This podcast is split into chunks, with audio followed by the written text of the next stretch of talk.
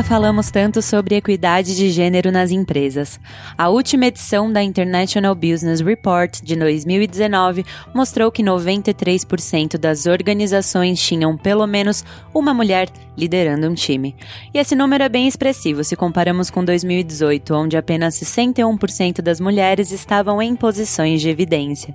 Ainda assim, quanto mais alto o cargo, menos mulheres lideram. Se os números caem de 93% de representatividade para apenas 15%, significa que nós precisamos falar sobre as barreiras que nos impedem de chegar lá. Será que a sociedade ainda nos pressiona a ter que escolher entre maternidade, casamento e carreira? Os homens precisam pensar nessas coisas como nós pensamos? Ou será que ser uma grande líder é só uma questão de fazer acontecer? De quem é a responsabilidade dentro das empresas para garantir que mulheres sejam contratadas e alcancem cargos de gestão?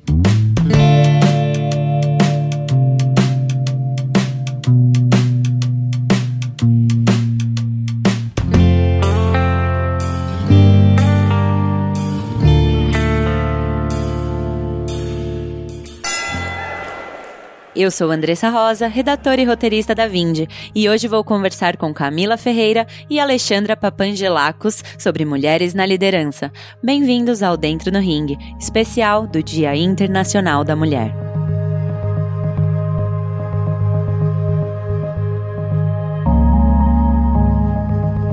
Estamos começando mais um podcast dentro do ringue. Como vocês já sabem, eu tô aqui com a Alexandra e com a Camila, que são heads aqui da Vind, para contar um pouquinho para vocês sobre como foi essa trajetória, o que que elas têm de conteúdo para entregar sobre esse assunto tão sensível para o Dia Internacional da Mulher, que são as mulheres na liderança. Meninas, muito obrigada por estarem aqui comigo, obrigada por terem aceitado o convite. Imagina, eu que agradeço, Andressa. Um prazer. Eu queria que vocês começassem contando um pouquinho de vocês, da trajetória, a história, como é que vocês chegaram nesse topo aí, né? Se aqui a gente pode dizer que é o topo porque o céu é o limite.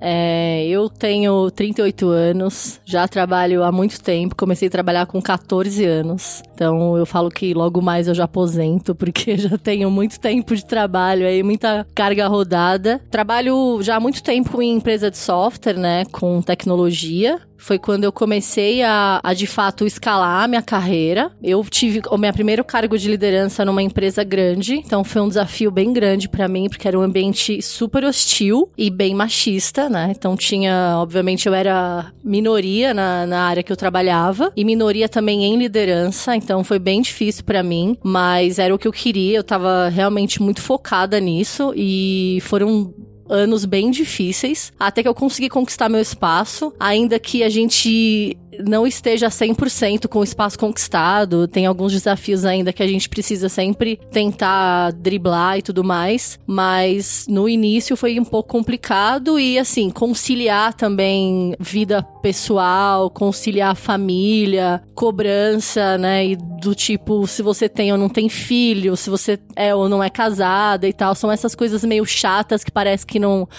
que não surgem por aí, mas sempre são temas que incomodam um pouco a gente no, no dia a dia. Vou dar um resumo aqui, mas meu primeiro cargo de liderança foi em outra área, tá? Eu, a é, terceira área que eu atuo agora, startup barra tecnologia, mas meu primeiro cargo de liderança foi na área de gastronomia, que foi em 2007. Fui ser líder de 27 pessoas numa cozinha, então você imagina um ambiente totalmente é, machista. Eu acho que tinham duas mulheres e 22 homens. Um ambiente que tinham pessoas muito mais velhas que eu. E eu cheguei, entre aspas, com o status de filhinha de papai dentro da cozinha. Então foi mais duro ainda, né? Porque além de você ter que quebrar esse estigma de que você veio de uma escola de gastronomia e que custa caro, que você é filhinha de papai, você ter que comandar aí 27 pessoas, em sua maioria homens. Então foi um desafio bem grande grande. Acho que ali eu aprendi muita coisa do que fazer e não fazer num cargo de liderança. E de lá para cá, acho que foi crescimento profissional mesmo. Aí mudar para área de tecnologia foi outra pegada, né? E aí tiveram outros pontos aí pra gente trabalhar até chegar no cargo de liderança, enfim, até chegar onde está hoje, mas nunca foi fácil, sempre foi trabalho duro. Eu queria já jogar uma, uma questão aqui no que você falou, porque você comentou que você teve que quebrar outros estigmas, né? que não o de ser uma, uma liderança feminina. Eu fico com essa sensação às vezes. Vocês acham que a mulher, quando tá num cargo de liderança, ela sempre tem essa liderança atribuída a qualquer outro fator que não mérito? Eu já vi, por exemplo, mulheres que têm orientação sexual, como orientação sexual, elas são lésbicas, e aí já ouvi dessa liderança, ah, ela só tá lá porque, afinal de contas, ela é homem, né? Ah, não é, não é mulher, mulher. E isso pode ter algum tipo de conotação que desmerece a mulher de alguma forma. E isso com tudo. Ah, saiu com chefe, só tá ali porque foi indicada, só tá ali porque é filhinha de papai. Nunca é por mérito. Vocês têm essa sensação? Eu acho que nunca talvez seja uma palavra um pouco pesada, mas eu acho que é, é bem comum isso acontecer mesmo. Eu já passei por isso, né, nessa empresa que eu falei para vocês, que foi a minha primeira experiência em liderança. Tinha um lance de, ah, mas a Lê, é muito braço direito de, do diretor, ela tá muito ali junto com ele trabalhando, então por isso que ela conseguiu, sabe? Só que ninguém olhou o tanto que eu trabalhei, o tanto de projeto que eu entreguei, tantas coisas que eu abri mão, sabe? Quantas viagens que eu tive que fazer e,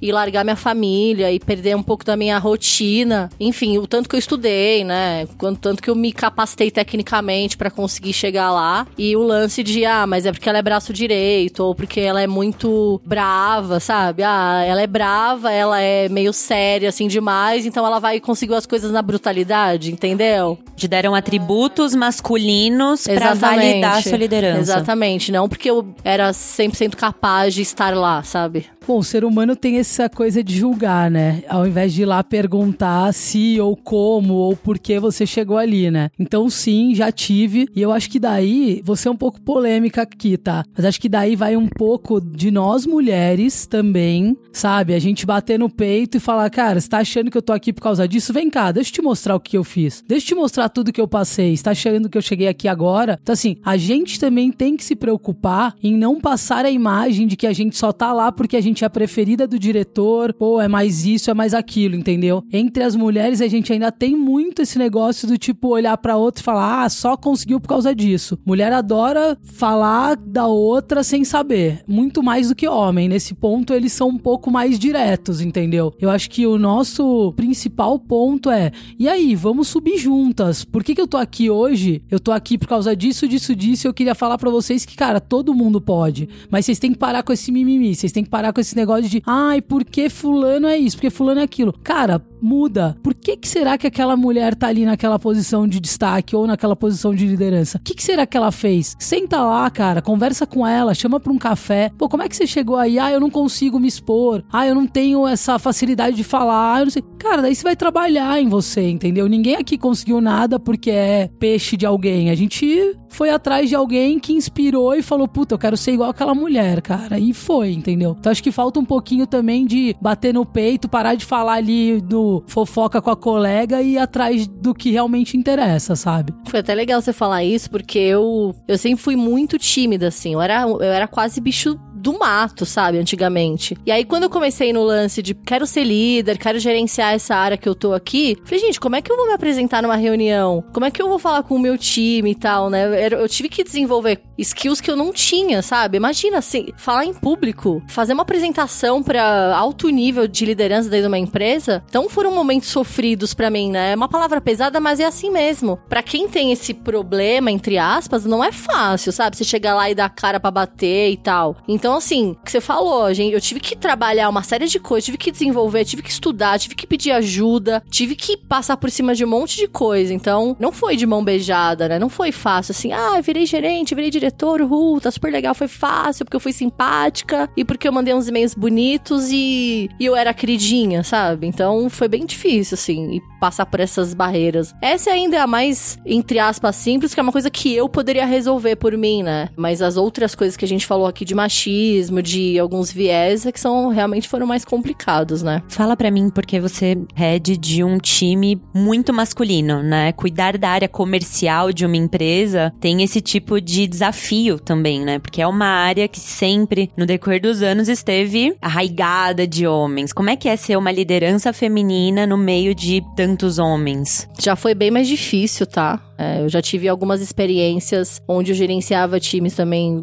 na sua grande maioria, masculino. E é sempre complicado porque homem, na sua grande maioria, posso estar sendo leviana no meu comentário, mas a grande maioria eles não gostam muito de ser liderados por mulher. Tem aquele lance de, putz, hoje tá nervosa porque tá de TPM. Ou, nossa, deve ter brigado com o marido, com o namorado, sabe? Isso acontece, gente. Isso não é balela, sabe? Não é a história que ficou no passado. Se ainda houve esse tipo de coisa, né? Pra você ter ideia, eu já ouvi um cara uma vez falou para mim assim: Ale, você nunca vai ser promovida aqui porque você não é casada e não tem filho filhos. E isso não passa uma boa imagem pra diretoria. Eu falei, gente, pelo amor de Deus, qual que é a relação de fazer eu ser uma boa pessoa ou uma boa profissional porque eu não tenho filho, sabe? E se eu não quiser ter filho. Se você fosse casada e tivesse, isso ia ser seria um problema. Nossa, seis horas da tarde ela vai precisar ir embora. Se a gente precisar fazer uma reunião mais tarde, precisa fazer um evento, precisa fazer uma viagem, a Alexandra não vai poder ir. Mas também, se ela não tiver uma família, ela também não é uma pessoa que tem responsabilidade, sabe? É complicado. Hoje,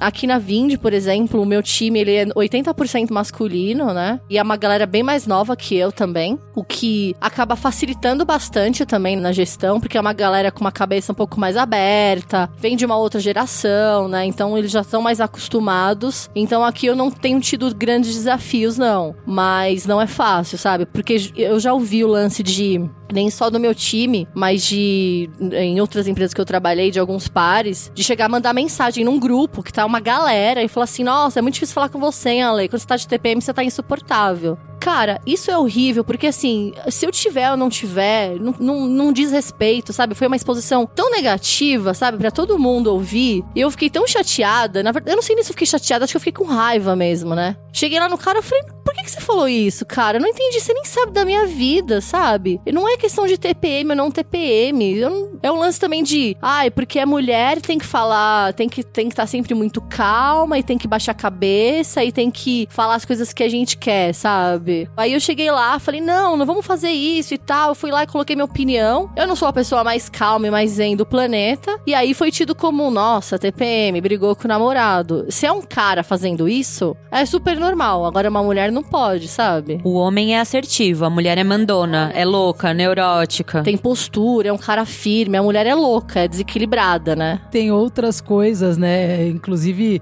se a gente pegar segmentos, que a gente pega uns segmentos que são mais masculinos, principalmente, por exemplo, o sistema financeiro em geral, antes de startups e fintechs e tudo mais, era um modelo muito masculino. E aí você pega uns preconceitos do tipo o jeito que você se veste, o jeito que você senta, o jeito se você está maquiado ou não, se você usa brinco ou não. E aí é engraçado porque eu tô aqui, né? Vocês não estão me vendo, mas quem me conhece aí sabe que eu ando sempre de tênis, camiseta ou camisa, enfim. Eu nunca fui de usar salto ou coisas do tipo. E quando eu entrei no mercado financeiro, era tipo um eu entro numa, numa reunião com quatro, cinco pessoas numa mesa e as pessoas olham, dão aquela medida do tipo, é com ela que eu vou falar? Tipo, quem é a Camila? Tipo, que tá chegando aqui para discutir comigo coisa de setor financeiro vestida assim, de tênis, jeans, camiseta e sei lá, um blazer por cima, que absurdo, né? Mas aí quando você senta na mesa e entende do assunto e aí fala de igual para igual, aí o negócio muda. Mas rola um baita preconceito até com isso, sabe? Ah, não, eu preciso ser a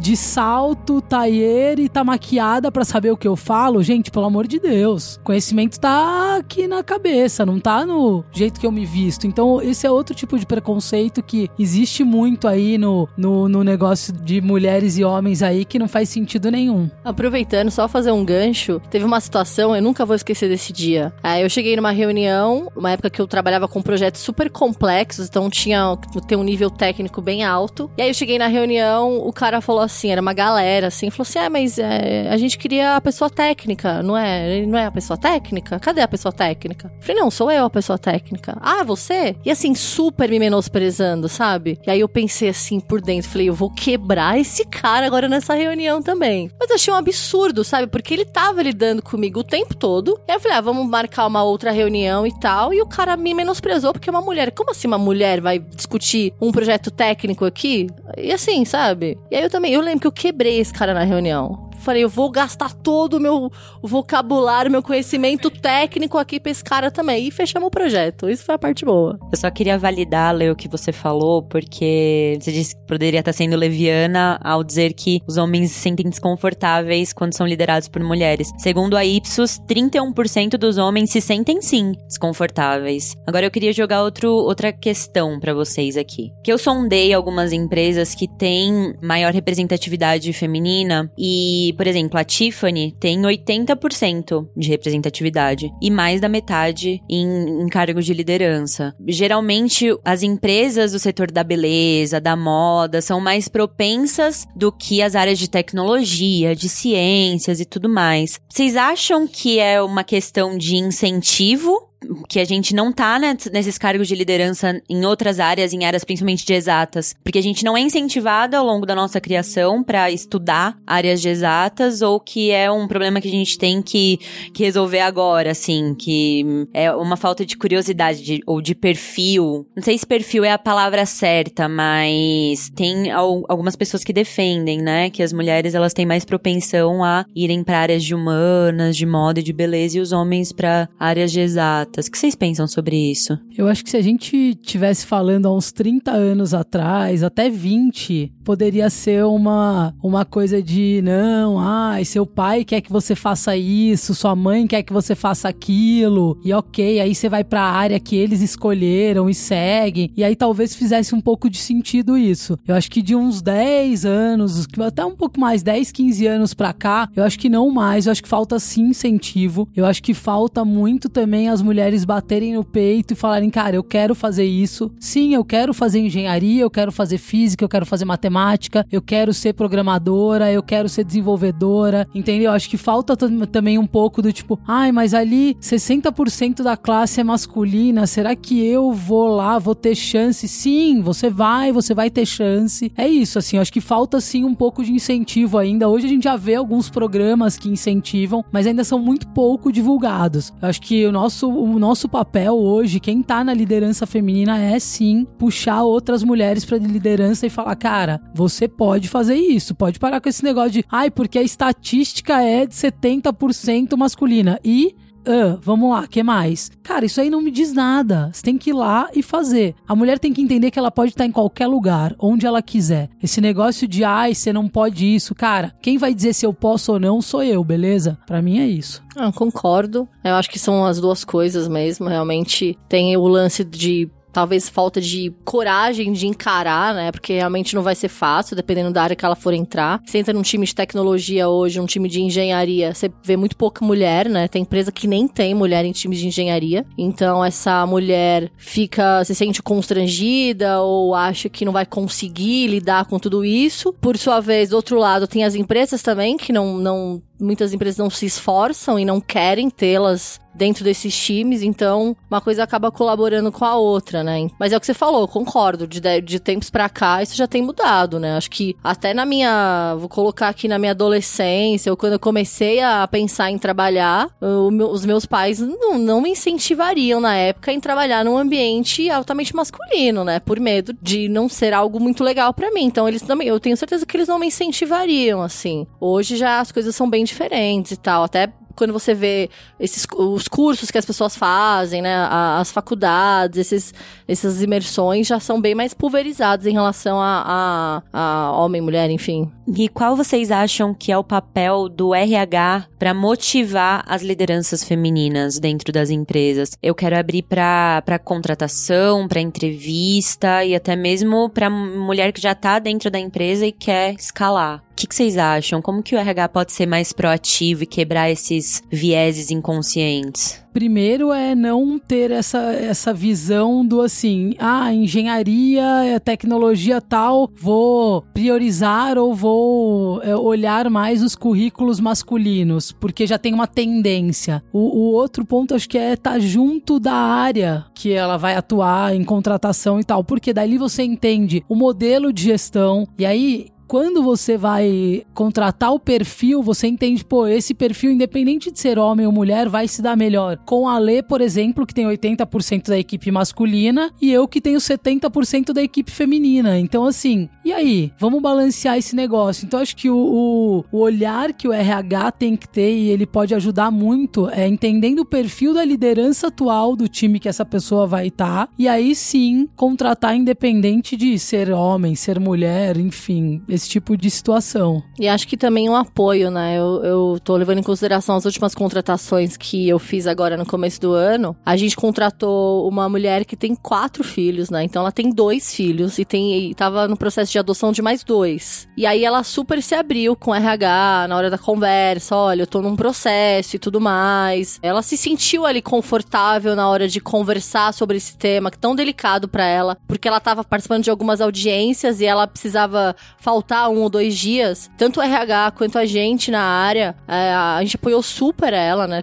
Cara, imagina, tamo junto com você. Inclusive, até brinco com ela, porque ela deixa as quatro fotinhos 3x4 no computador dela. E aí eu falo que eu quero ser a quinta foto, que eu quero que ela me adote, né? Às vezes eu chego e falo, ah, eu tô super carente hoje, tô querendo um chocolate, e eu quero minha foto aí, me adota e tal. Então, esse lance de dar apoio mesmo. Você tem filho, você eventualmente não vai conseguir, vai ter que sair mais cedo, vai precisar faltar, ou vai precisar de algum outro tipo de estrutura aqui dentro, sabe? Então é apoiar nesse sentido mesmo, sabe? Sabe? Então, pô, você tem filho, seus horários, entre aspas, são mais limitados, mas tudo bem, sabe? Você, vai, você consegue fazer uma baita de uma entrega da mesma forma, né? Então é tirar esse estigma de que, ah, só porque é mulher e tem filho, não vai conseguir fazer um excelente trabalho porque tem. é limitada, né? Eu já ouvi essa frase, ah, ela é limitada, ela tem filho. Que isso, gente, por favor. Só pra fechar, eu acho que o RH tem que parar com essa pergunta do tipo: ah, você não tem filho, mas você quer ser mãe? Quando? Começa a fazer umas contas, né? Ah, eu quero ser mãe daqui a um ano. Fala, não vou contratar, porque ela vai começar a engravidar, vai querer engravidar agora, né? Vocês já se sentiram incomodadas em alguma entrevista que vocês já fizeram na vida, assim, com umas perguntas desse tipo?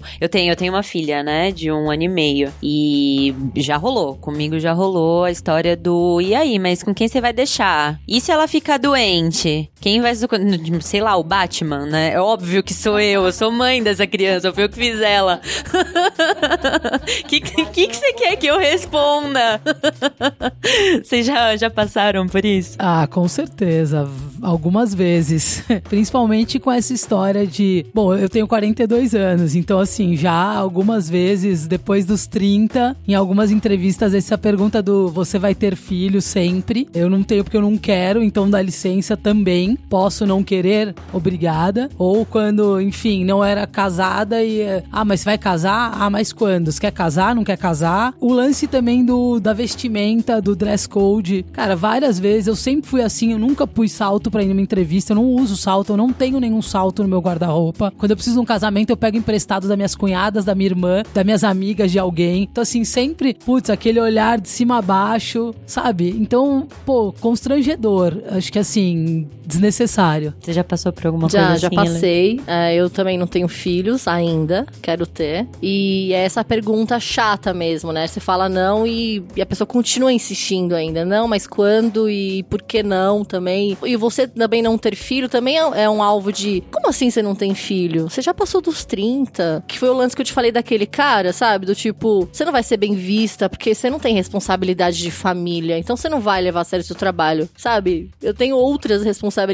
né? Eu tinha outras responsabilidades na época. Mas sim, já passei vários perrengues em entrevista. E o lance da roupa a mesma coisa, né? Eu também não sou uma pessoa super arrumadinha, não uso salto, tenho 400 mil tatuagens e sempre quis ser eu mesma, né? Eu já trabalhei em empresas grandes onde eu tinha que fazer uma imagem que não era minha, né? Tudo bem, era, foi uma escolha. Até que eu resolvi não viver mais isso, porque eu falei, eu não tô sendo eu, sabe? Aqui na, durante a semana. Eu quero poder vestir a roupa que eu quero, falar da forma como eu quero e tal. E aí você começa, né, a ir pros lugares do jeito que você é e as pessoas começarem a te olhar do jeito estranho. Pô, você é comercial, como é que você vai representar bem uma empresa se você não tá usando um salto? Se você não tá usando um blazer super alinhado de alfaiataria, sabe? Mas e o que eu tenho para entregar, sabe? E o conhecimento que eu tenho e a bagagem que eu tenho, né? Então, vários perrengues sim. Eu acho que uma régua legal pro RH para formular perguntas tinha que ser: se você não faria essa pergunta para um homem, não faça essa pergunta para uma mulher. Agora, por exemplo, esse negócio do dress code, pode ser que seja uma empresa extremamente tradicional, de advocacia, por exemplo, que todo mundo tem que andar de terno e taillé. Ok, se você não quiser ficar lá, tchau, mas todo mundo ainda tem que se adequar a esse estereótipo, né? Que ainda não foi quebrado nesse tipo de empresa. De resto, se não é para fazer para um homem, não faça para uma mulher também, né?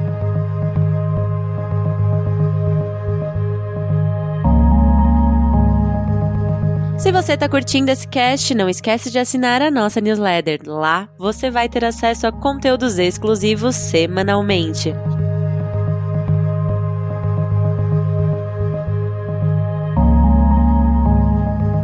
Agora, isso é um pouco polêmico, eu vou tentar não ser muito polêmica, mas eu queria falar de, de redes sociais porque eu acompanho, né, alguns, alguns grupos feministas e tudo mais, e acompanho também alguns grupos conservadores, porque eu gosto dessa. de entender o que cada um tá falando. Eu percebo que existe um, uma, uma histeria muito grande nas redes sociais, e a, é uma gritaria mesmo de nós precisamos de igualdade, nós precisamos de igualdade, equidade, equidade, equidade, com poucas medidas práticas, sabe? Eu, pelo menos nos grupos onde eu ando, tem pouquíssimas trocas de livros e cursos e mulheres falando: vem aqui trabalhar na minha empresa. E mais um: precisamos de equidade. Vocês acham que esse mimimi, essa histeria, tira a legitimidade da causa? O que vocês pensam sobre isso? Vai, jogar assim. Primeiro, acho que a gente não pode generalizar, né? A gente tem grupos e grupos, então eu também participo de alguns. Eu não sou a que fica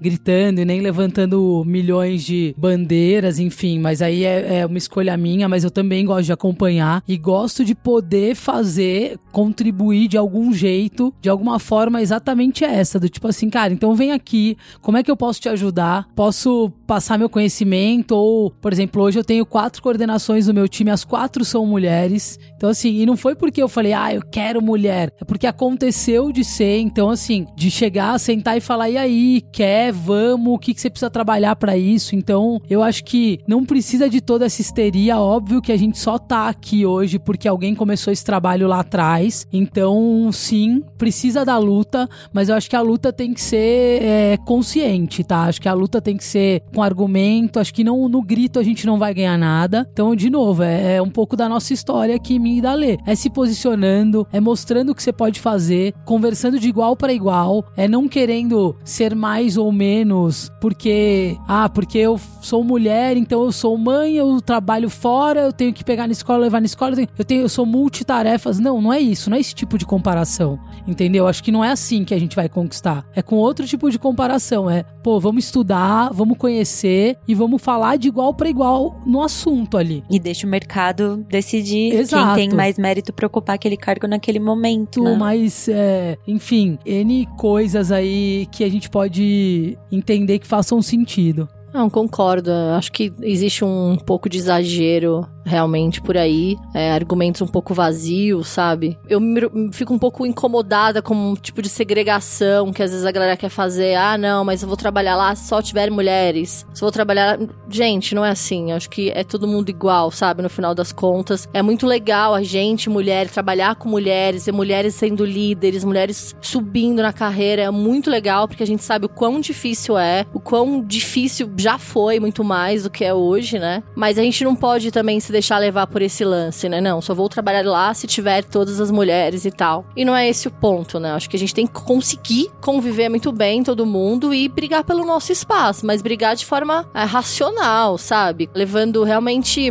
mérito profissional e conhecimento e, e debater de igual para igual, sentar numa mesa, ninguém se sentir acuado porque é mulher, ou porque é mais nova, ou porque é mais velho, enfim, sabe? Acho que é isso aí.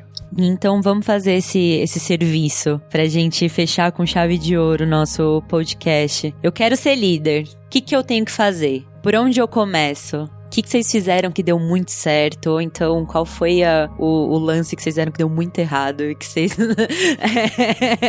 querem dar de dica do tipo, não façam isso? Vou falar um, você fala um, porque daí a gente vai equilibrando, tá?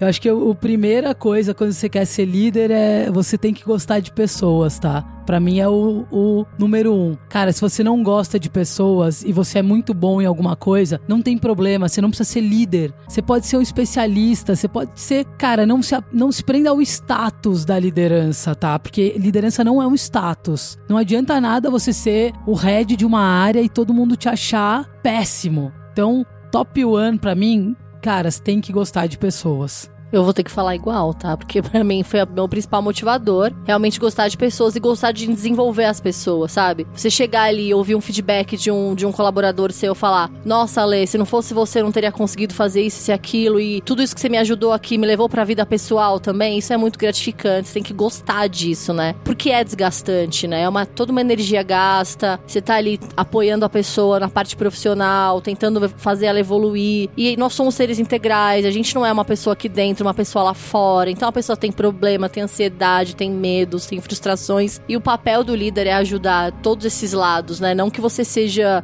Você faça um papel de mãe ou de, ou de, de terapeuta. Mas não tem como você ignorar a outra parte. É um ser humano, né? Um head count apenas, né? Então acho que gostar de pessoas e gostar de desenvolver as pessoas e aprender, né? Porque a gente, como líder, aprende o tempo todo com os liderados, né? É, é impressionante como a troca, assim, é absurda. É, você tem que estar tá, tá disposto a ensinar ensinar e aprender também. A gente não sabe tudo, a gente foi construindo a carreira, então, óbvio quando você chega ali num, num nível de liderança, você precisa sim ser mais estratégico, você precisa sim ter, ter outros skills que talvez quando você tá é, num cargo só de colaborador você não precisa, e aí você tem que desenvolver tudo isso ao longo do tempo. Eu acho que é importante você também olhar para você mesmo e saber, pô, eu tenho esses pontos fortes, então eu vou atuar com isso, e o que, que é meu ponto fraco? Putz, então eu preciso trabalhar esse ponto fraco fraco, ninguém aqui é invulnerável, então a gente também tem defeitos, a gente também tem coisas que a gente não sabe. Então, assim, se você estiver bem tranquilo e tiver bem claro isso para você, fica mais fácil você ir chegando num cargo de liderança. Porque você tá. Não é que você tá se expondo, mas você tá aberto a receber feedbacks e evoluir com eles. Se você já tá predisposto a ter uma defensiva ou ficar tipo, ah, não, não acho que eu sou isso, não acho que eu sou aquilo, vai dificultando sua vida. Então, cara, esquece ser isso, seja mais aberto, entenda as pessoas, converse com pessoas não só da sua área, mas de áreas diferentes. Peça sim conselhos, mentorias e outras coisas. Olhe seus pontos fracos, estude, enfim, tem uma série de coisas que vão te levar ali. E óbvio que sempre tem uma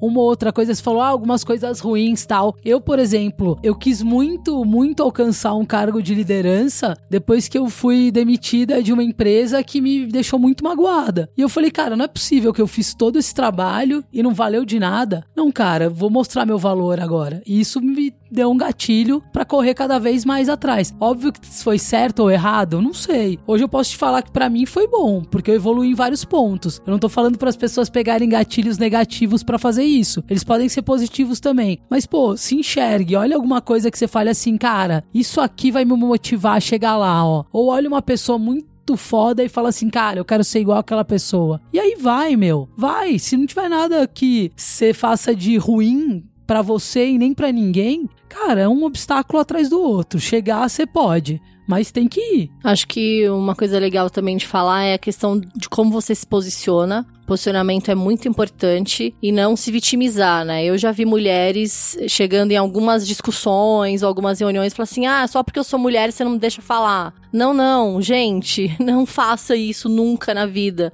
Se posicione, você é igual ao João, igual ao Marcelo. Ele é homem, você é mulher e tudo bem. Cada um tem seu ponto forte, ponto fraco, não é porque é homem ou porque é mulher. Então, o posicionamento é super importante. Não se vitimizar é essencial. E, se, e, e não ter problema, que aí acho que um dos que deu errado, eu posso dizer, ter medo de se mostrar vulnerável, sabe? Eu acho que a gente é vulnerável sim. Eu, eu falo pra todo mundo que minha vida mudou, aquela coisa de, de emoção, né? Minha vida mudou depois que eu vi um vídeo onde é, onde.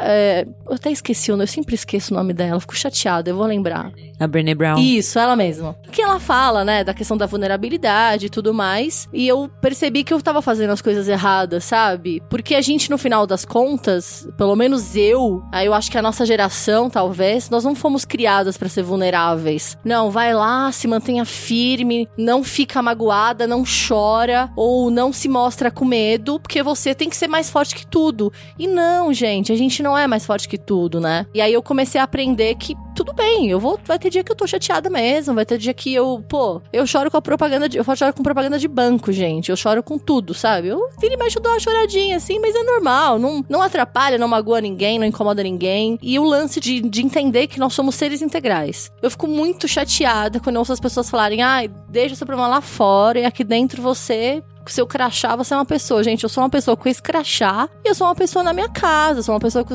a, mesma pessoa com os meus amigos. Sou a mesma pessoa, a mesma. Eu me posiciono lá fora da mesma forma como me posiciono aqui dentro, sabe? Eu vou ficar estressada lá fora como eu fico aqui dentro e ok. Então acho que uma das coisas que eu sempre falo, que eu falo para todo mundo é: não é problema você ser vulnerável. E uma outra coisa também importante é medo de conflito. A gente não pode ter medo de conflito. Não é um problema, ai, ah, briguenta. Não, gente, é conflito saudável. Você vai lá, vai sentar e falar assim, Andressa, ou Alex, João, não concordei com esse negócio que você fez, não tô contente, não tô confortável, vamos resolver isso daqui. E, e eu sou a única pessoa, eu sou a única mulher daquela reunião, daquela mesa, daquela discussão, e eu não vou me fragilizar por isso. Eu não vou, e não, eu não vou aceitar também que as pessoas falem, ah, tá descontrolado. Então, hoje eu posso dizer que eu sou muito feliz aqui na Vind, porque isso não costuma acontecer. A gente tem um ambiente super tranquilo em relação a isso. E mais de 50% da nossa é, liderança feminina. Então, já quebramos tudo. E um, e um, um último ponto aqui, até falando em posicionamento, o lance de tipo assim, ah, se eu me posicionar, eu posso perder meu emprego porque meu chefe vai achar que eu quero o lugar dele. Gente, pelo amor de Deus, isso é outra coisa que não pode mais passar na cabeça da, de quem quer ser líder, independente da pessoa. Ah, eu não vou falar isso pro meu chefe porque ele vai achar que eu tô querendo tomar o lugar dele. Cara, para. Isso aí não existe mais. Sim,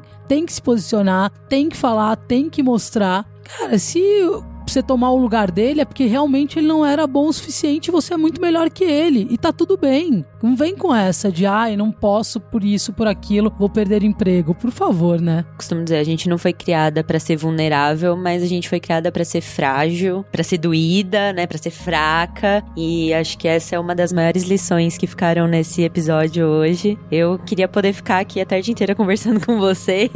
Nossa vida é corrida e o podcast daqui a pouco o Diogo já vai já vai me enforcar porque a gente conversou demais. Mas eu queria muito agradecer a participação de vocês de novo. É, agradecer pelo papo, pelo conteúdo riquíssimo que vocês trouxeram aqui pro Dentro do Ring. E se vocês quiserem deixar um beijinho final, a hora é agora. Não, agradecer também, legal. E, cara, vamos pra cima, gente. Mulheres na liderança. Temos vagas na Vind, enfim, foi, foi um prazer, bem legal. E sigam dentro do ringue, né? Adorei participar, é um tema muito legal, que a gente conversa bastante, inclusive, né? Até para fomentar isso, né, para as outras mulheres. Então, fiquei bem feliz de participar, valeu. E temos vagas.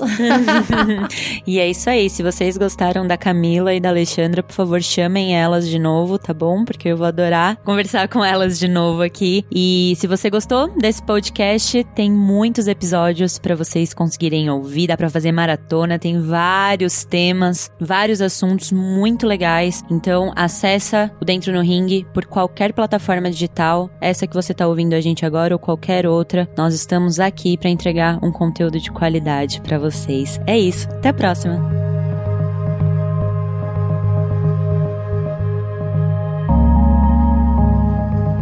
Se você gostou desse cast, não esquece de acessar podcast.vind.com.br. Lá você tem acesso a todos os episódios que nós já lançamos e ainda pode assinar a nossa newsletter. Este podcast foi editado pela Maremoto.